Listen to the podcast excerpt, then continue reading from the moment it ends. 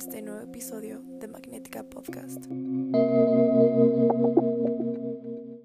El día de hoy hablaremos sobre la responsabilidad afectiva, la cual se basa en la empatía y el diálogo sobre los sentimientos de ambas personas. La responsabilidad afectiva va mucho más allá de solamente tenerla con tu pareja.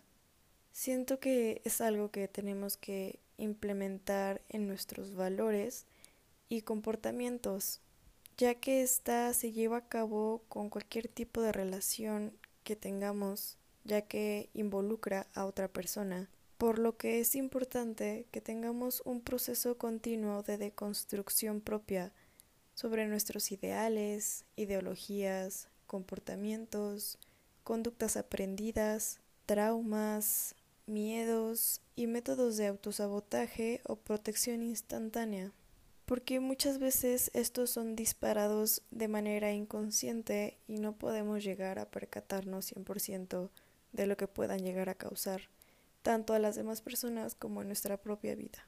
Para que se pueda llevar a cabo una responsabilidad afectiva adecuada, debemos de pensar también en la otra persona y llegar a acuerdos. Debemos de plantearnos la sinceridad por encima de todo y aprender a valorar también pues las actitudes que no te gustaría que tuvieran contigo. Debemos también de aprender a dimensionar la responsabilidad tan grande que se tiene desde el momento uno que comienzas a relacionarte con alguien, porque ahí ya deja solamente de tratarse de ti. No puedes hacer de los sentimientos de la otra persona y emociones lo que a ti te plazca, porque no puedes solamente romper los acuerdos. No puedes únicamente juzgar su sentir y tampoco puedes enfrascarte en tu burbuja egocéntrica. Tener responsabilidad afectiva es aprender a comunicarte de una manera clara y abierta, sin miedos o limitantes. Es que aprendas a escuchar y a procesar y no solamente a actuar con impulsividad es que tengamos el tacto de decir las cosas y pensar en lo que el otro tal vez podría sentir. Es aprender a ver las cosas de diferentes puntos de vista y pues tener en cuenta que existen más y que la tuya no es la única forma ni la correcta y que todas las personas sienten todo con diferentes tipos de intensidad.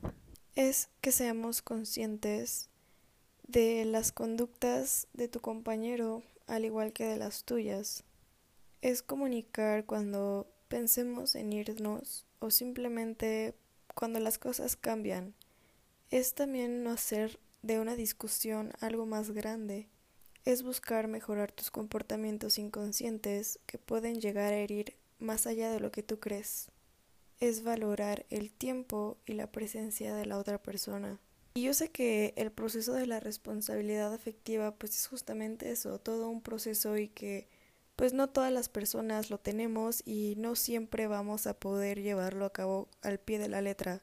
Habrán veces en las que fallemos, habrán veces donde simplemente no podamos tenerla, no se nos dé, no tengamos ganas y todo no nos importe. Pero pues creo que la parte difícil de esto es el hacernos conscientes justamente de nuestros actos, de nuestros comportamientos y pues aprender a que no podemos ir por la vida lastimando a la gente solamente porque traigamos algún tema interno con nosotros mismos. Las personas no tienen la culpa de nuestros pedos mentales internos y tampoco están aquí para que nosotros nos descarguemos sobre ellos. La verdad es que yo hubo un tiempo que en verdad no tenía nada de responsabilidad afectiva y también he estado pues relacionándome, bueno, en su momento me relacioné con muchas personas que tampoco tenían responsabilidad afectiva hacia mí.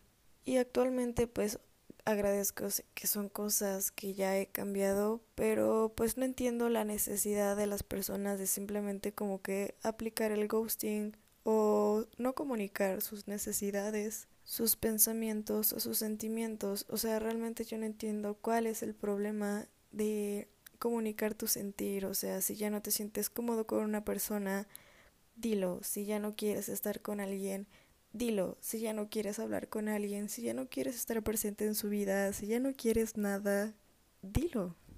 Creo que es una forma, pues, sana de que pues ambas personas dejen de perder su tiempo, de que ambas personas pues agradezcan que se tome en cuenta su valor y su tiempo, que se tome en cuenta a su persona y que se tome en cuenta su palabra. Relacionarnos entre nosotros nunca ha sido tan fácil, pero creo que aprendiendo a escuchar, concientizar y evolucionar puede quitarle un poco el peso de encima.